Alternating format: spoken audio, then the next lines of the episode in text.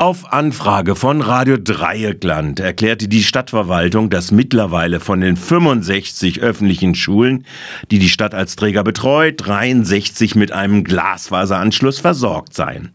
Nur die Schulen in Kappel, die Schauenslandschule und in Waltershofen, die Hofackerschule, seien aus verschiedenen Gründen bis Jahresende 2023 unversorgt mit einem Glasfaseranschluss.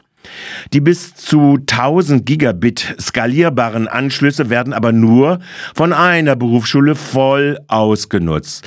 Klemmen tut es bei den internen Netzausbau der aber durch WLAN-Ertüchtigung in allen Schulen überbrückt werden soll. In 15 der 65 Schulen ist der hausinterne Ausbau in alle Klassenzimmer vorangeschritten. Der Ausbau der Schulen erfolgt in sogenannten jährlichen Tranchen.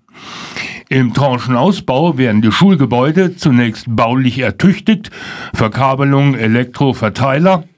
Im Anschluss erfolgt die Ausstattung mit Präsentationstechnik, Endgeräten und moderner Netzwerktechnik durch die städtische IT.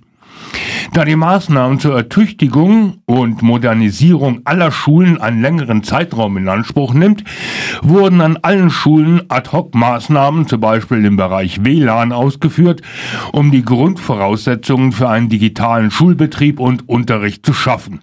Es scheint vielleicht doch wesentlich zielführender zu sein, statt als Vorhut der Mobilfunkkonzerne zu fungieren, dass das städtische Digit beschleunigt seine Hausaufgaben bei den Pflichtaufgaben in den Schulen endlich zwei Jahre nach Ende der Pandemie-Restriktionen erfüllt.